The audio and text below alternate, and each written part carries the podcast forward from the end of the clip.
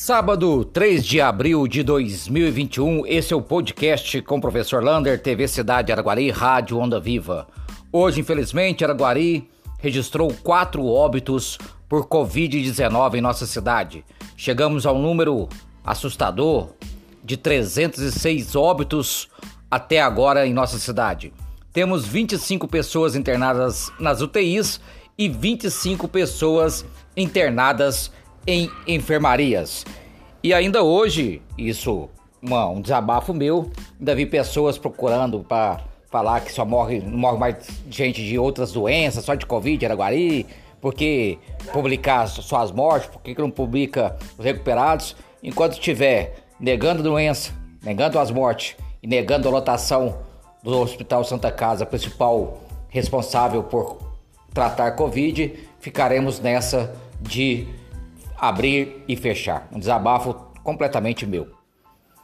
Falando em Santa Casa, quero aqui prestar solidariedade a todos os médicos, enfermeiros, técnicos, pessoal administrativo que vem lutando há um ano contra essa doença terrível, uma doença que ninguém sabe como se portar, como se comportar e infelizmente a difamar a Santa Casa falar mal da sua imagem não ajuda nada na, nessa luta. Pelo contrário, o que eles estão fazendo, trabalhando em turnos até de 15, 16 horas para tratar os pacientes e para dar o um melhor para a população, é o que vem transformando a Santa Casa no hospital de referência nesse tratamento do Covid na cidade de Araguari.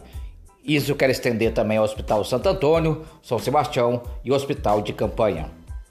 Entrega de apostilas, atenção pais responsáveis das escolas municipais e creches.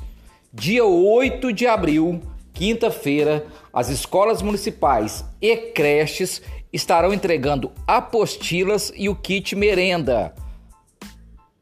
Por favor, usem máscara para ir, distanciamento social e não esqueça que lá tem que pegar, passar o seu álcool em gel lá para se imunizar, né? Para não tentar pegar esse maldito vírus que ronda a cidade. Então, dia 8 de abril, Quinta-feira, nas escolas municipais e creches, teremos aí a entrega das apostilas e também do kit merenda.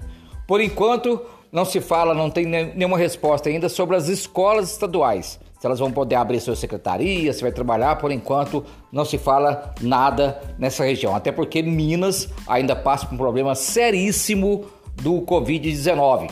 Né? É, apesar de do Triângulo Norte, que é a nossa região, está na onda vermelha, Todo o resto de Minas ainda está na onda roxa e já se fala em faltar material para o kit intubação. Então fica aí esse alerta. Hoje o podcast quer terminar mandando um grande abraço a Ana Batista dos Santos. Por esse nome ninguém a conhece, mas é a Rita do Congado. Ela que é lá do Congo de Ouro, irmã do nosso inesquecível Batata, hoje está completando mais um ano de vida.